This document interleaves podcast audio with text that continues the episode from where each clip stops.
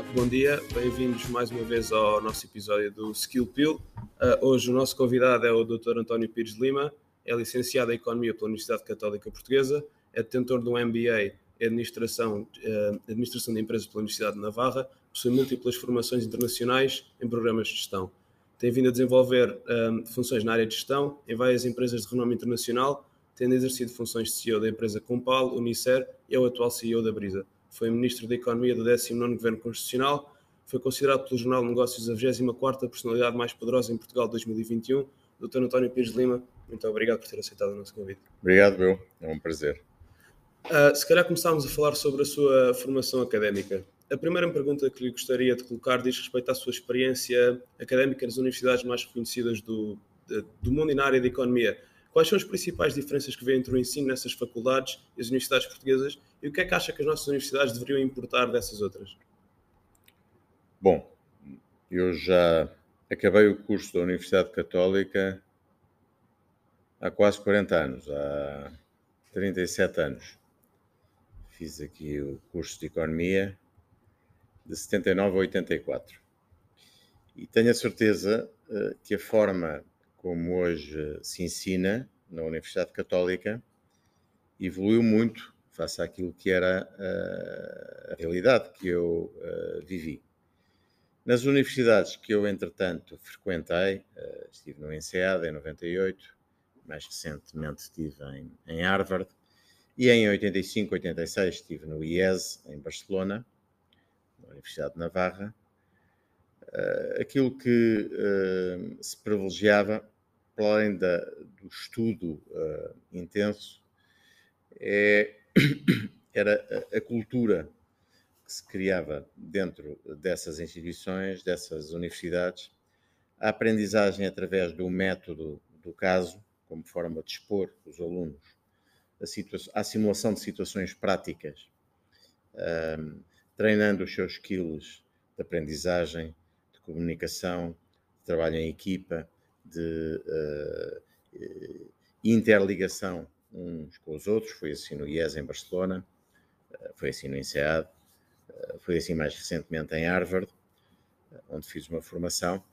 E suponho que hoje a economia que se ensina na Universidade Católica, a gestão, também, também são orientadas para facilitar este tipo de, de desenvolvimento de, de, skills, não é? O trabalho em equipa, a interação entre as pessoas e a, aprendizagem simulando, tanto quanto é possível, obviamente, situações reais. Então acredita que já houve essa tal inter internacionalização das nossas escolas para se tornarem mais competitivas com, a, com as estrangeiras? Creio que sim, aliás, os rankings das nossas escolas, nomeadamente a Universidade Católica, eh, a sua posição nos rankings internacionais, eh, tanto como Universidade Geral como nos cursos de Economia, de Gestão, do MBA, diz isso mesmo. Diz, diz que Portugal deu um grande salto uh, nas últimas décadas, em termos da forma como se ensina em Portugal. Somos um país competitivo, ainda agora estava aqui a subir para esta sala e, e, e cruzei com alguns alunos a falar em inglês, alguns pareceram-me estrangeiros aqui uh, nos vossos claustros. Portanto, há, há, uma enorme capacidade das universidades portuguesas, uh, a Universidade Católica também, de atraírem um, estudantes estrangeiros para aprenderem em Portugal. Isso é revelador de que somos competitivos na área da educação e que a Universidade Católica lidera esse ranking da competitividade, o que muita alegria me dá, porque eu, eu, eu formei-me aqui. Uh, estava a referir há pouco as suas habilitações que foi adquirindo ao longo do tempo, já com a sua carreira estabelecida. E por isso, por isso mesmo queria lhe perguntar qual é para si a importância de continuar sempre a aprender e a estudar, mesmo com uma carreira, como já referi, totalmente estabelecida? Formação é algo que nos deve acompanhar uh, ao longo de toda a vida. Nós não podemos ficar uh, enclausurados nas práticas e no ensino que recebemos há 40 ou há 30 anos. Uh, ele foi muito importante no meu caso, mas eu beneficiei sempre de todas as formações a que tive acesso depois disso, um, frequentando diferentes ambientes, um, diferentes culturas, diferentes países. Penso que é um, é um dever de um gestor ou de um economista que se queira manter atualizado. A formação contínua, a formação contínua, à procura de, de novos saberes e de novas experiências. Um, e essa formação pode-se fazer uh, on the go, nas empresas que servimos, não é? também me aconteceu, tem-me acontecido, aprendo todos os dias com as pessoas que trabalham comigo, mas também pode fazer-se, volta e meia, saindo do nosso espaço de trabalho e voltando a mergulhar na universidade. Também eu tive o privilégio de fazer três ou quatro vezes, de uma forma especial, ao longo dos últimos anos. Há pouco o doutor referiu as skills que achava mais importantes a serem aprendidas durante a universidade. A pergunta que eu tenho agora para si é: e quais é que são as skills que são necessárias para administrar grandes empresas? Para gerir, eu creio que a liderança pelo exemplo, a capacidade de alinhar pessoas com um propósito comum uh, nas empresas, alinhar acionistas, gestores, trabalhadores para a execução de um plano estratégico. A capacidade de comunicação um, são skills eh, comportamentais, digamos, fundamentais para se poder dar bom, boa, boa conta do recado. Liderar, por exemplo, eu acho que é uh, a forma mais poderosa de uh, servir uma organização, seja ela pequena, média ou grande. Uh, segundo o seu LinkedIn e do que podemos averiguar, a sua primeira atividade profissional foi como Area Manager na empresa Arbora e Ausonia. Não sei se estou a pronunciar Arbora, sim. correta. Arbora, em Espanha, em Barcelona. Uh, que ensinamentos é que consegue retirar dessas experiências e já agora que skills é que consegue e que conselho é que daria um jovem que acaba de ingressar no, que acabaria de ingressar no, no mercado de trabalho? Já foi há muitos anos. Eu trabalhei na Arbora nos anos de 76, perdão, de 86 e de 87. Foi uma experiência que não foi muito longa, mas foi muito rica. Primeiro porque, uh, depois de ter tirado o curso em Barcelona, continuei a viver em Barcelona. Tive uma experiência prática no início da minha vida, durante dois anos, de viver, estudar, viver e trabalhar fora da minha área de conforto. Fui educado bem em Portugal, em Lisboa, um, essa experiência obrigou-me a sair de casa, dos meus pais, muito cedo, aos 22 anos, um, uh, enraizar-me num país diferente. Hoje, Espanha está aqui ao lado, mas na altura uh, não havia telemóveis, uh, não havia computadores pessoais.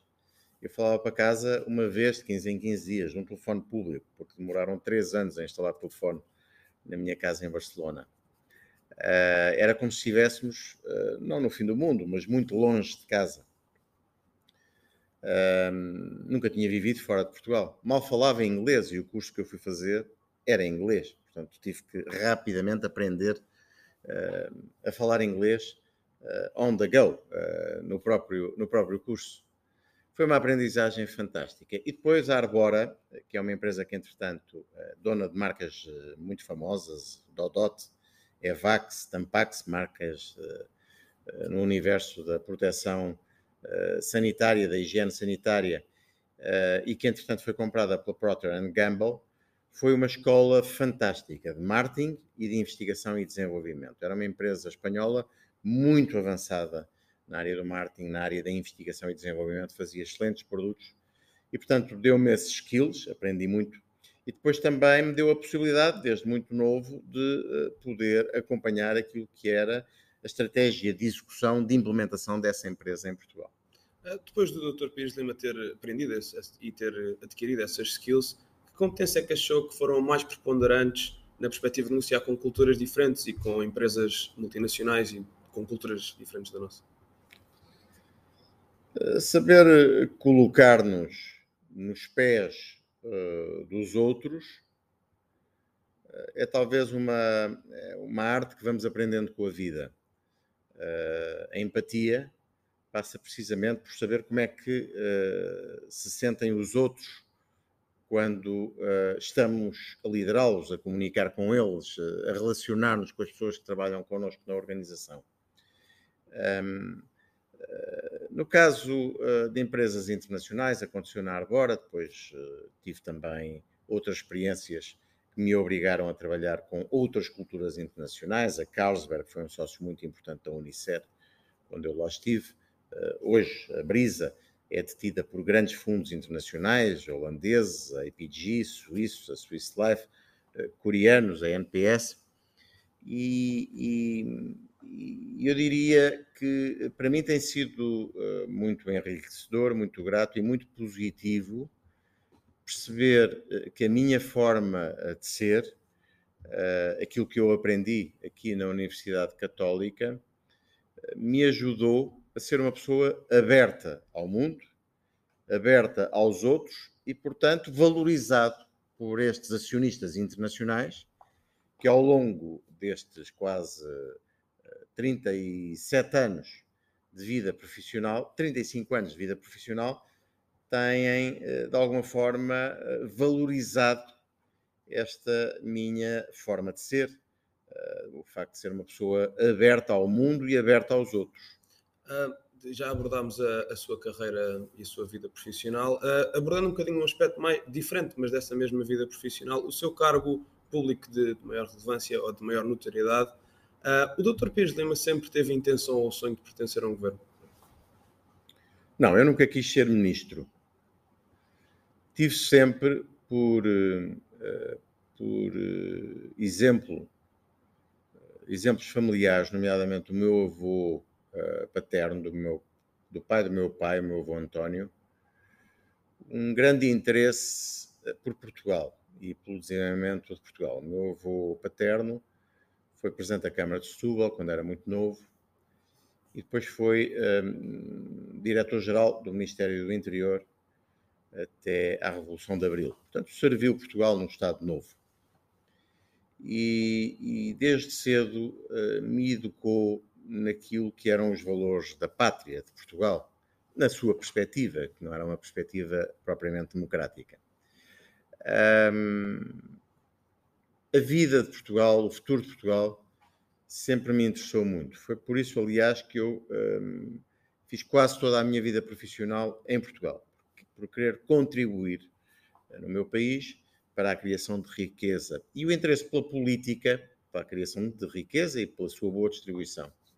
E o interesse da política é paralelo a tudo isso, não é? Porque uh, fui acompanhando sempre a vida política de, com proximidade eh, e a certa altura entendi que podia dar eh, o meu contributo eh, no partido com o qual eu mais me identificava. Infelizmente acabei de sair do CDS nas últimas 48 horas, mas durante muitos anos identifiquei-me com, com, com o CDS e procurei dar o meu contributo cívico dentro do partido, ao mesmo tempo que desenvolvia a minha vida profissional. E o ser ministro aconteceu. Uh, francamente, uh, já, já tinha sido convidado algumas vezes antes e, e, tinha declinado, porque não era uma função. O cargo para o qual me tinham convidado não era exatamente uh, um, o cargo onde eu podia, onde eu sentia que podia acrescentar algum valor, mas quando num momento muito apertado da vida nacional uma crise política entre o PSD e o CDS, quando estávamos no meio do resgate financeiro. Eu fui convidado uh, pelo Dr. Paulo Portas, que é meu amigo há muitos anos. Conhecemos e somos amigos desde os seis anos. É um, é um dos grandes amigos que eu tenho na vida.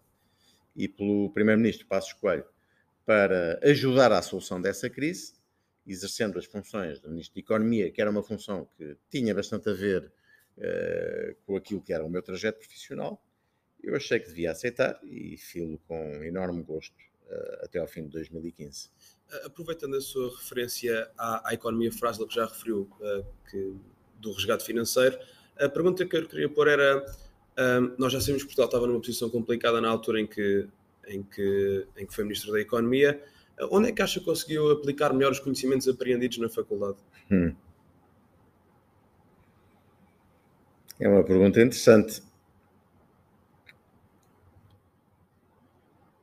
Há um lado importante da formação da Universidade Católica que eu creio que me ajudou, me tem ajudado muito na vida e uh, também uh, nessas funções, que é o lado humano de liderar pessoas. O saber que, mesmo quando temos de liderar pessoas em crises, às vezes fazer coisas difíceis, como aconteceu naqueles tempos da Troika, em que me coube governar, é preciso fazê-lo com humanidade, com empatia, respeitando os outros, respeitando a dignidade de cada ser humano. Isso, eh, tanto uh, na Compal, como na Unicef, como depois, uh, quando estive no governo, circunstâncias, nesses três momentos em que eu tive sempre que fazer coisas difíceis e que afetaram a vida das pessoas, ajudou-me muito. Um, e, portanto, esse é um ensinamento, uh, foi uma formação que eu recebi no Colégio São João de Brito e que depois teve continuidade aqui na Universidade Católica, que foi determinante para eu ser a pessoa que sou, mesmo quando tenho de liderar instituições em circunstâncias de crise, em circunstâncias muito uh, difíceis acredito que tenha sido um trabalho muito, muito complicado de gerir, especialmente sabendo uh, o que afeta a vida das pessoas. Uh, falando agora um bocadinho dos seus tempos na, na Compal, onde foi CEO, como já referi na introdução, sabemos que a Compal é uma empresa de renome e com uma grande importância no mercado nacional e internacional. Uh, quais foram os maiores desafios que, que, enfrentou enquanto esteve na direção da Compal como, como Presidente Executivo? Bom, foi em 1993, eu cheguei à Compal quando tinha 31 anos e fui escolhido como CEO. Eh, eu era muito novo, não tinha, enfim, se calhar toda a experiência eh, que depois vim a ter. Foi uma contratação de algum risco por parte dos acionistas da Compal, na altura do grupo eh, do Dr. Jorge Mel. Eu creio que aquilo que foi importante na altura foi reestruturar, numa primeira fase, rapidamente a empresa. A empresa tinha pessoas a mais, não era competitiva do ponto de vista dos custos, e, e, e rodear-me de uma equipa de gestão uh, rejuvenescida que pudesse relançar a marca com Pau e pudesse uh, gerir a empresa em total alinhamento estratégico com os novos acionistas que tinham comprado.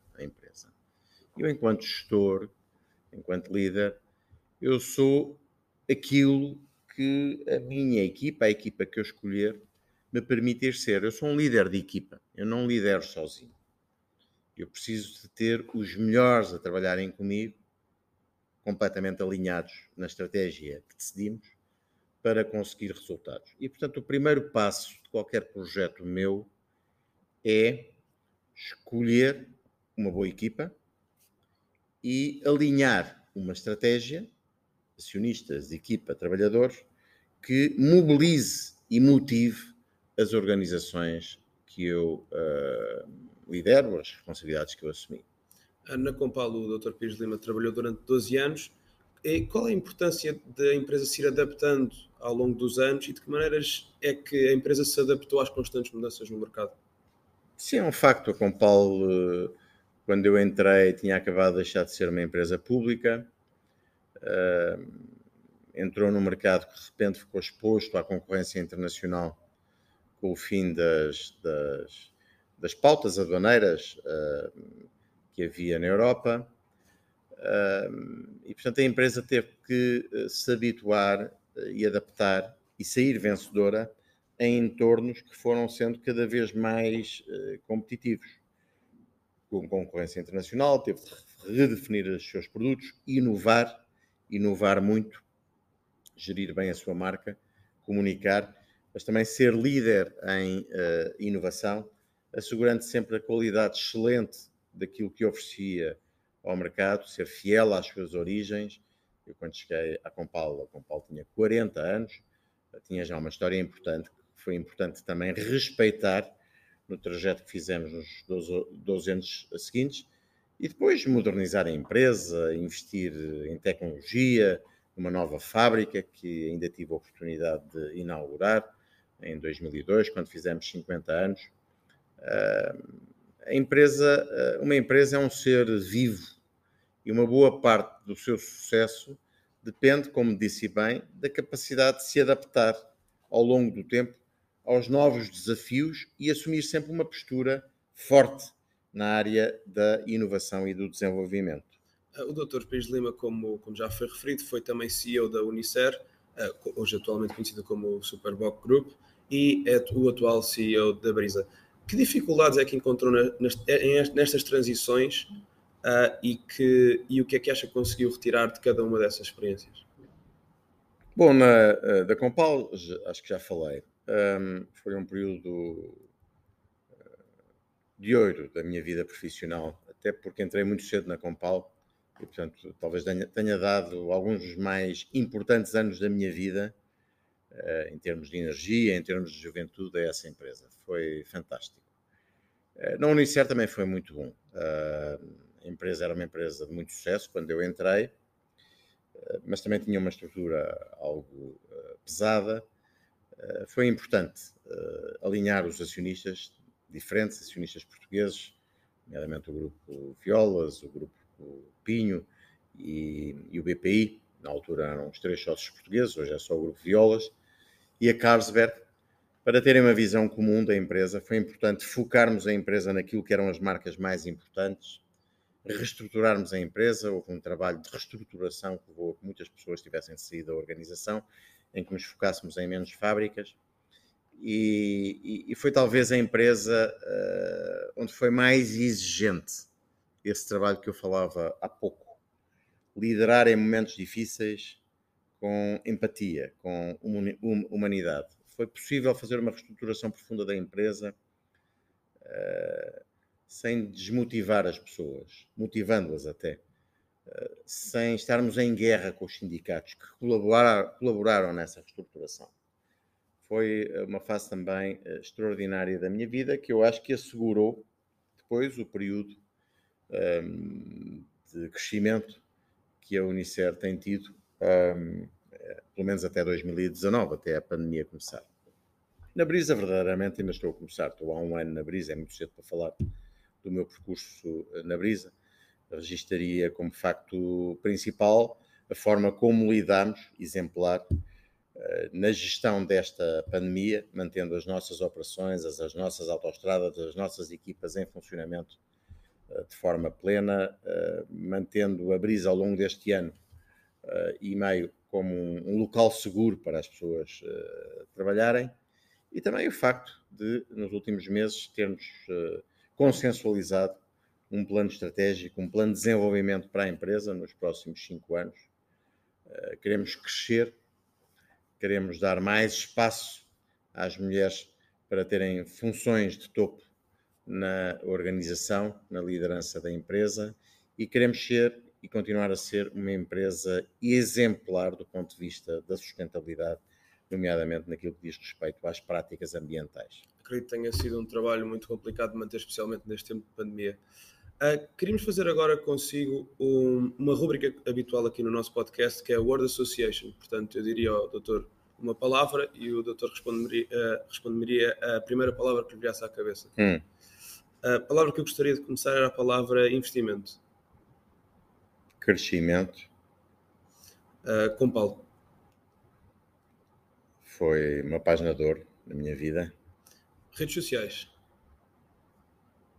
Só uso quando é absolutamente necessário. Erasmus. Uma grande ferramenta que os jovens hoje em dia têm e ainda não existia no meu tempo. Universidade Católica. Uma parte importante da minha formação. Portugal. Pátria. Monopólios. Concorrência. União Europeia. A nossa casa alargada. Universidade de Harvard. Uma experiência curta, mas muito enriquecedora. Governo.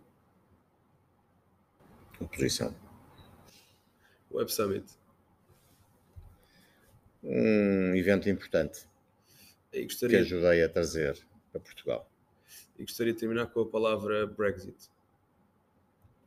Difícil encontrar uma palavra tristeza, mas compreendo que não tendo estado os britânicos de corpo e alma com o projeto europeu, nessas alturas é melhor sair do que ficar em casa contrariado. Em jeito de conclusão, queria-lhe fazer ainda duas perguntas. A primeira era que conselho é que nos deixaria a nós e aos nossos ouvintes para vingarmos no, no mercado de trabalho e no mundo empresarial? Não deixar nunca que a euforia e a soberba tome conta um, de nós, ser humilde, trabalhar muito e ser aberto ao mundo e aos outros. Olhar para cada desafio, às vezes cada problema, como uma uh, oportunidade e gostar de trabalhar em equipa. Se não soubermos trabalhar em equipa, é muito difícil termos sucesso. Uh, numa nota mais pessoal, gostaria de lhe perguntar que músicas é que o Dr. Pires Lima tem na sua playlist? Ui, tenho muito tipo de música, gosto muito de música, desde o rock ao jazz, ao nos últimos anos música clássica.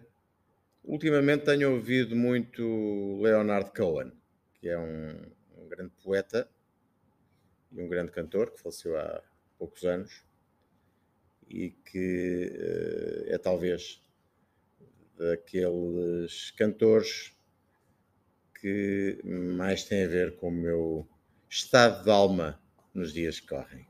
Se pudesse particularizar uh, uma, uma banda ou uma música, qual seria? Uma banda? Talvez os Rolling Stones. You can't always get what you want. Uh, Dr. António Pires, muito obrigado por ter vindo mais uma vez. Obrigado aos nossos ouvintes. Obrigado.